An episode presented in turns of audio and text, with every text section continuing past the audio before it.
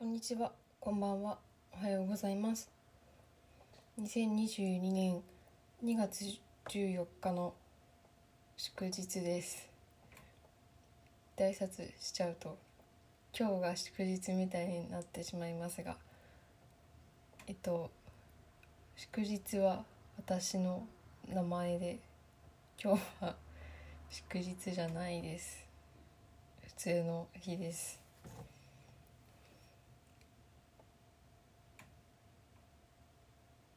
えっ、と今日はバレンタインデーらしいんですけど私は特にバレンタインデーだからという理由で何かをすることもなく過ごしています。たまたまチョコのアイスを買ってきててコンビニでパリパリサンドっていうパリパリバーのやつ。パリパリバーがクッキーサンドになったみたいなのがあってそれが結構好きなんですけどそれをさっき食べました。あともう一個あのセブンイレブンでチョコのコーンのアイスを買ったんですけど特にバレンタインデーだからという理由で買ってはなくて。なので何もしてないです。学生の頃はバレンタインデーの近辺でお菓子を作ったりしてでなんか学校に持ってって友達と作ってきたものお互いが作ってきたものを交換するみたいなのがあったのでそれは結構楽しかったんですけどここ数年というか去年一昨年の話なんですけど前の職場にいた時にまあバレンタインデーって一般的に女性が男性にチョコレートをあげる。日本ではこういう流れが一般的なのかなと思うんですけどか前の職場にもそういう習慣があってでだからまあ毎年やってるからみたいな理由で女性の人たちが同じ職場の男性たちにチョコをあげるみたいなのが、まあ、特に意思確認もされずそれに参加することになってて。でチョコをあげるといってもなんかその女性のうちの代表者が、まあ、この時期デパートでバレンタインに向けたチョコレートがいっぱい売ってるような催し物がやってるのでそういうのに出向いて、あ、チョコ買いに行って代表者が選んで買いに行って代表者が男性に渡して、私とかあんまりそういうのにそこには関わってなかったのでお金を出すだけみたいな感じだったんですけど。っていうのがあってうんちょっとしんどかったなって今では思うんですけど。で、まあ、1ヶ月後にはいわゆるホワイトデーっていうのがあってで、まあ、男性陣からお菓子をもらうみたいな。なんかバレンタイン特に何もしてないのにもらっちゃった気分お返しをもらった気分になってちょっと申し訳ないような気持ちにすらなったんですけど。もともと女性の多い職場だったので圧倒的に女性が多かったからその例えばお菓子とかチョコレートとかにかかるお金1人当たりにかかるお金みたいなものも圧倒的に不均衡が生じるというか同じではないなっていうのはまあ、少し考えればわかるのでうんあんまりいい思いはしなかったなという思い出があります。まあ、お菓子作るのが好きな人とか、まあ、好意でチョコレートのお菓子とかを持ってって皆さんにどうぞみたいなのだったらまあわかるんですけどうんあんまり性別を理由になんか参加させられるって言ったらまあ大げさかもしれないけどちょっとしんどかったなって今では思います。あとうん。なんかバレンタインが苦手みたいな話になっちゃうけど、まあ、実際そうだな。バレンタインはあんまり得意じゃない得意じゃないっていう 得意っていうのも変だけどちょっと苦手意識がありますね。からうん。私は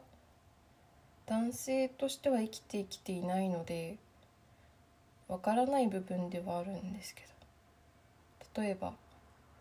バレンタインにもらったチョコの個数がなんか自慢し合うみたいなのあるじゃないですか。男性たちが。それもあんまり得意じゃない。もらった個数がステータスになるみたいなのもあんまり好きではないなと。思い思ってしまいます、まあ、ただ単にチョコレートをたくさん食べるの楽しめればそれでいい気はします。がちょっと苦手ですね。なので私は何もしてません。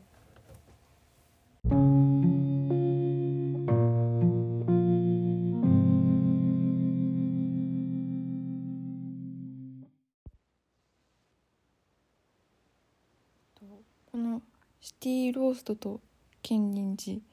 というタイトルでやっているポッドキャスト。始めて2ヶ月ほどになるんですけど。ありがたいことにたくさんあの自分が思った以上に聞いていただいたりあと他にもこういう一人で喋ってマイクに吹き込むようなタイプのポッドキャストをやっている方ともつながるって言ったら変だけど変変じゃないか。かツイッターでフォローいただいたりあとちょっと紹介していただいたりとかしてそれそういうの感じは私はすごい嬉しいんですけどなんかこの一人で喋っているポッドキャストの方たち、まあ、自分も含めの間でちょっとした相互作用がある気がしていて例えば私はそうですね。えっとしかくんさんという方がやっている「バナナブレッドのラジオ」というポッドキャストを私はかれこれ1年以上かな。2020年の冬には聞いていたので割と長い間聞いていると思うんですけど。とかあとそ最初のその頃に聞いていたのがそのバナナブレッドのラジオとあと遠くの雷鳴さんという方の「永遠の酒盛り」というポッドキャストをよく聞いていてでそういうのを聞いて始めたこのシティローストとケンニンジを始めたっていうのもまあ影響を受けている ということだし身近な具体的な生活のことで言うとと少し前のバナナブレッドのラジオでとセブンイレブンで豚まんを買ったというお話をされていたんですけどあのこの回好きなので よかったら聞いてほしいんですけどそれで私はどちらかというとピザまんばっかり食べていて今まで豚まんをあんまり食べたことがなくてコンビニの。で、まあ、見て実際お店に行ってみたら、えっと、豚まんっていうのはいいやつ。普通の肉まんじゃなくてちょっとあのお値段もやや上がる。で割と本格的なタイプの豚まん肉まんだったんですけど。そのバナナブレッドのラジオを聞いて食べてみようって思って初めて食べて美味しかったなって思ったり。あとはえっと同じくバナナブレッドのラジオでたこ焼きの話をされていてたこ焼きあのたこ焼き器で焼く家でやるいわゆるたこパみたいな時のたこ焼きを家で焼いた時のお話されていてでそこから遠くの雷鳴さんもこの永遠の酒盛りでたこ焼きを作りながら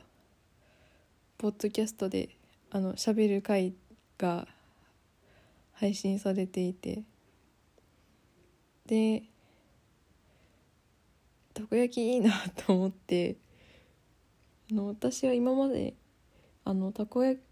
たこパもしたことなかったしホットプレートも家になかったんですけど最近買ってタコパもやったしあと昨日焼きそばをやってみたりあのホットプレートで普通の焼きそばをやったりすき焼きをやってみたりしたんですけどすごい楽しかったのでこうすごいポッドキャストの方たちから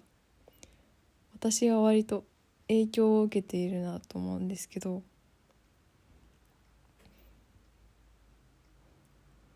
逆になんか私が影響を与えているっていうとちょっとわからないんですけどと少し前の回にミスタードーナツに行きたいって話を私は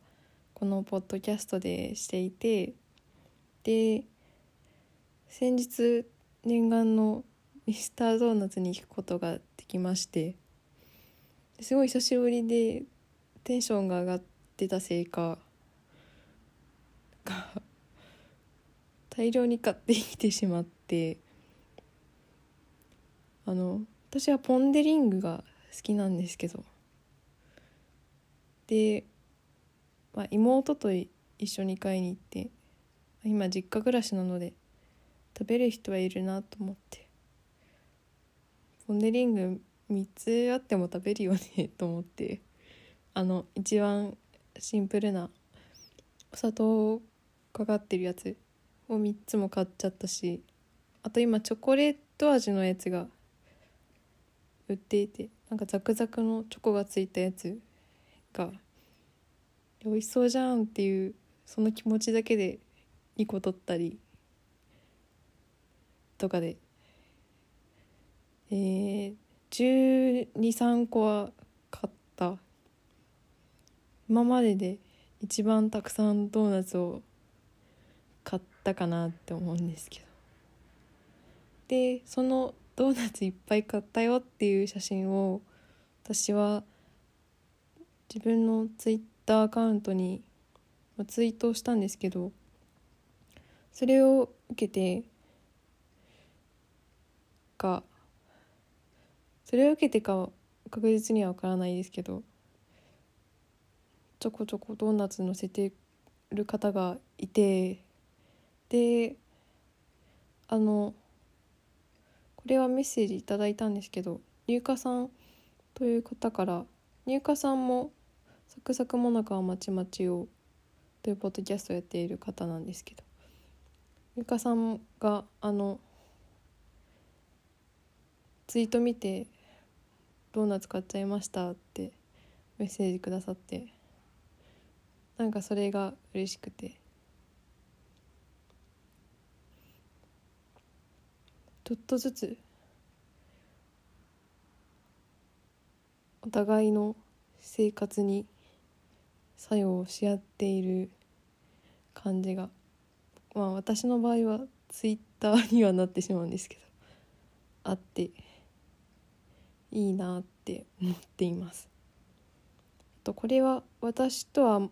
関係ないところのお話でえっと最近キウイさんという方のポッドキャストとキウイの独り言ラジオという番組を最近聞き始めたんですけどキウイさんのところでもシカくんさんの話をされていてその相互作用みたいなものを すごい感じて面白いなって思うと同時になんかいいなって思いました。それでそれそうですね。そう相互作用がいいなって思っている中で最近読んでいる本があってと少し前に作家の平野啓一郎さんのこれはこの人は普段小説を書くんですけど新書を出していてとタイトル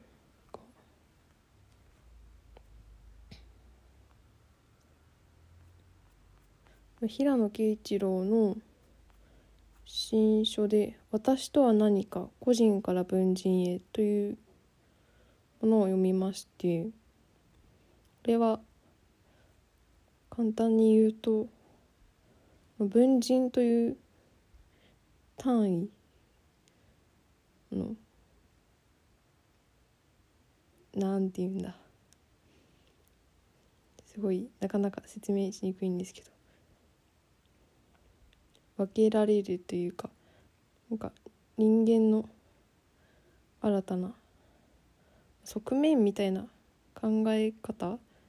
の提唱みたいな本でこう面白く読ませていただいたんですけど。でこの本を最近少し前に読み終わってたのを受けて1年前に買ったえっとエイリヒ・フロムの「愛するということ」という本をこれは1年前に買ってよ一回読んでるんですけどこの「私とは何か個人から文人へ」を受けてもう一度読んでみようと思って何かまた違った角度からの発見とか得るものがあったり理解が深まるんじゃないかと思って「まあ、愛するということ」という本を読み直していてこの本は、まあ、エイリヒ・フロムという、まあ、生まれたのは120年前くらいのドイツの心理学者なんですけどこの人が「まあ、文字通り愛するということ多分この帯に書いてあるのが英語のタイトル元のタイトルで「The Art of Loving」ってあるんですけどこの愛とか愛するということ行為についてこう理論としてしっかりあの書かれている。まあ正直なかなか理解するのは簡単ではない。読んでいく読み進めていくうちにあの分かることは多いあるんですけど。なかなか難しいなと思うところもあって読み直しているんですけど読んでいて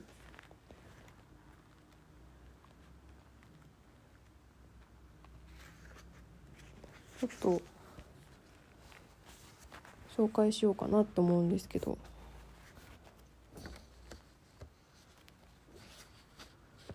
最初の「愛の理論」という部分。愛それはじ人間の実存の問題に対する答えという部分からちょっと読ませて読んでみようかなと思うんですけれど。本当に抜粋というか。点々と読んでみようかなと思うんですけど。愛は能動的な活動であり受動的な感情ではない。その中に陥るものではなく自ら踏み込むものである。愛の能動的な性格を分かりやすい言い方で表現すれば愛は何よりも与えるということでありもらうことではないということができよう。とあって。でここからこの与えるということについてフロムは展開していくんですけど。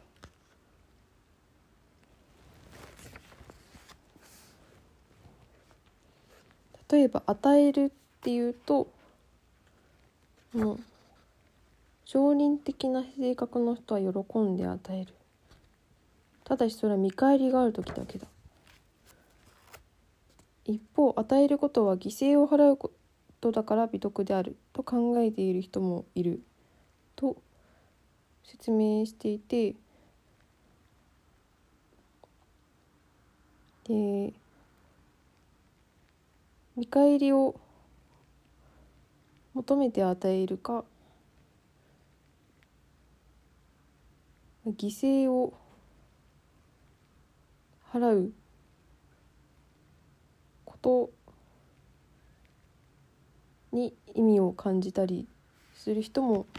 いるということを解きつつ生産的な性格の人はにとっては与えることは全く違った意味を持つ。彼らにとって与えることは自分の持てる力の最も高度な表現である。与えるというまさにその行為を通じて私は自分の持てる力と豊かさを実感する。この生命力と能力の高まりに私は喜びを覚える。私は自分が生命力にあふれ惜しみなく消費し生き生きとしているのを実感しそれゆえに喜びを覚える。与えることはもらうことよりも喜ばしい。それは剥ぎ取られるこ剥ぎ取られるからではなく与えるという行為が自分の生命力の表現だからであるとあるんですね。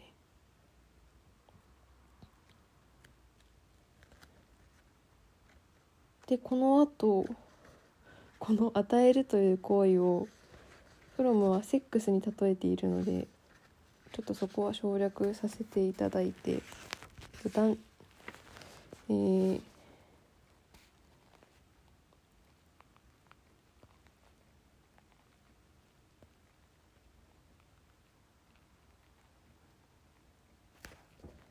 から説明しようと思ったっけ。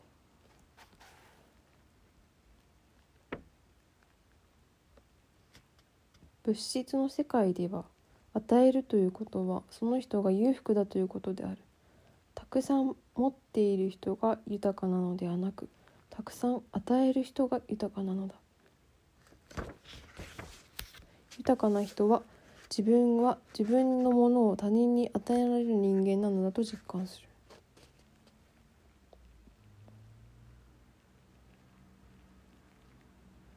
とあって。確かにまあお金だったり嗜好品だったり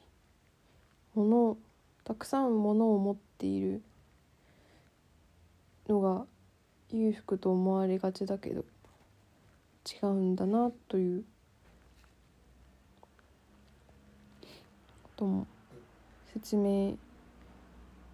しつつ思いつつその後にひときわえっと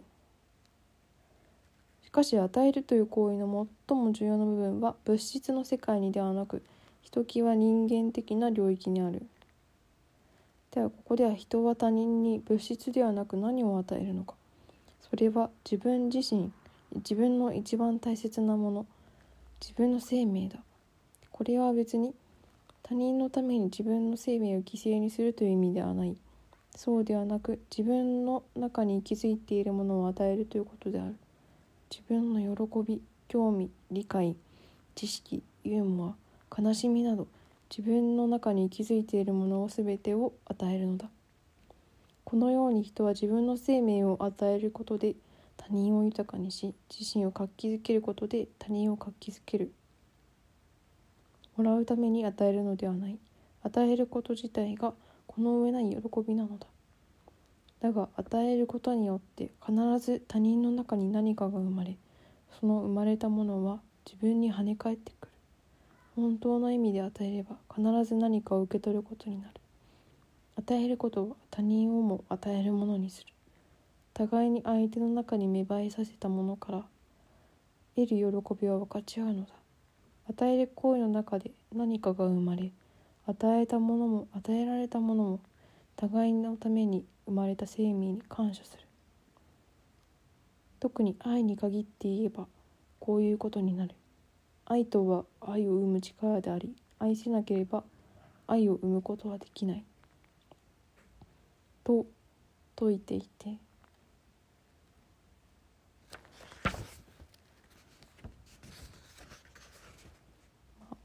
この一人で喋るポッドキャストがポッドキャストを愛と表現するのはだいぶ大げさだとは思うんですけれどこの与えるという本当の意味で与えるということに何か近いものを感じていてうん別にあこれは私の場合ですけれど例えば収益を得るためにポッドキャストをやっているわけではないし、えー、何か犠牲を払ってポッドキャストをやっているわけでもなくて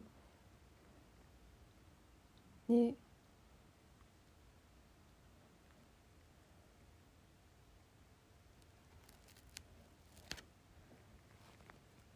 自分の持てる力の最も高度な表現といったらだいぶ大げさにはなるかもしれないけれど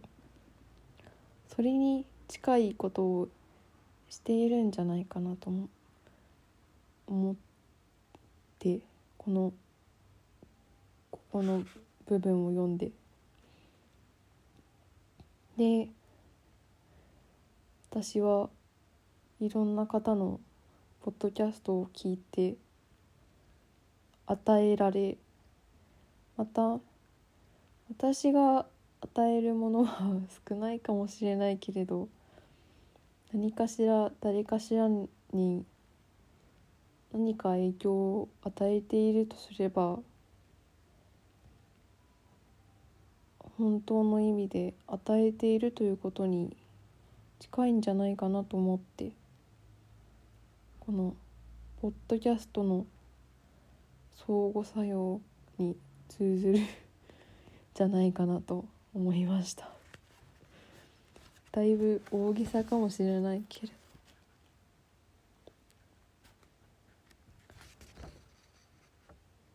なかなか1回や2回読んだだけじゃ理解できる本ではないのかないんですけど。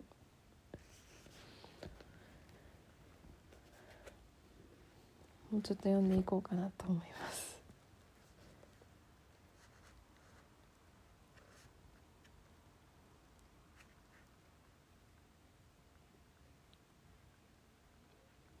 でこのさっき私が読んだ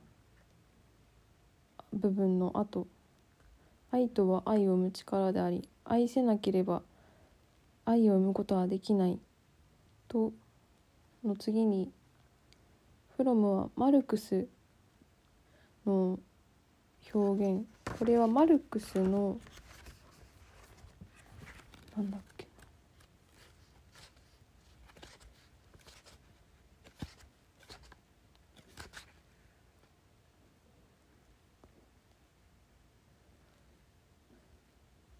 これはマルクスの経済学哲学総考という本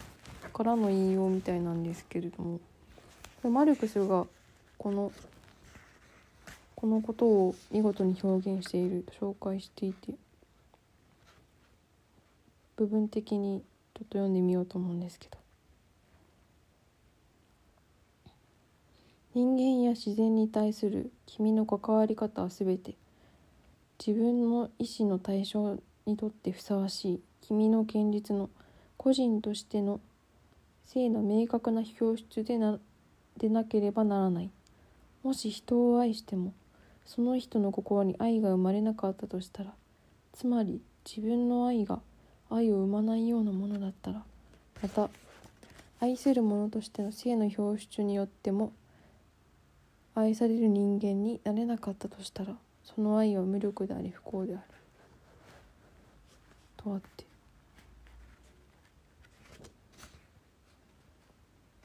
なるほどなというか。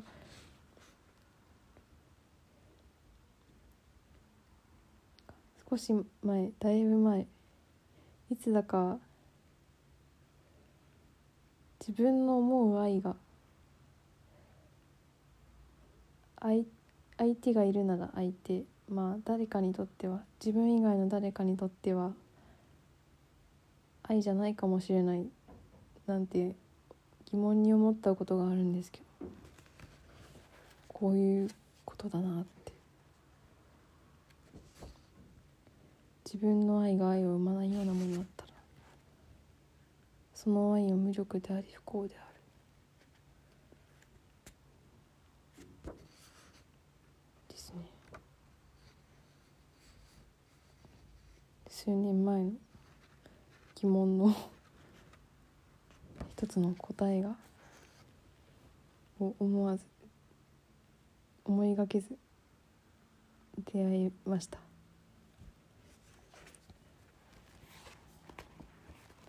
ということでこちらの本難しいじゃ難しいですけど読んでみる価値はあると思います。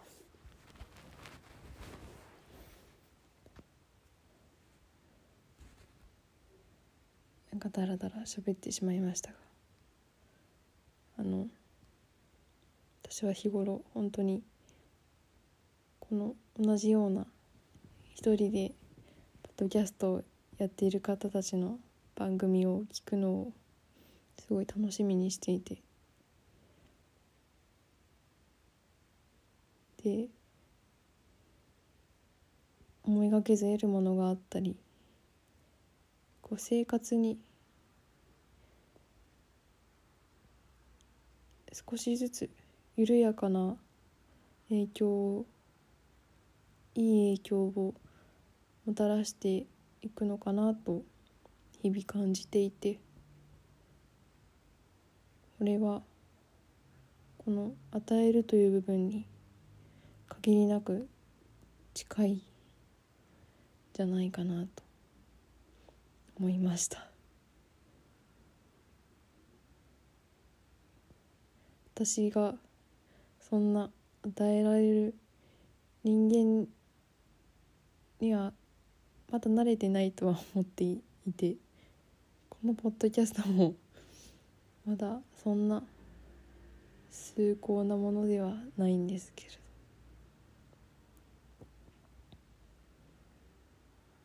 うん。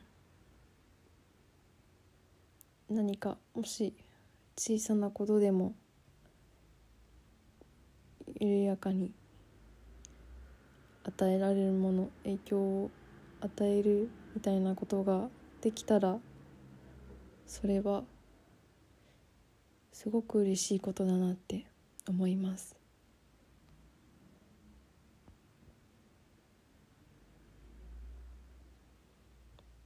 えー、この辺で 終わりにしようかなと思います。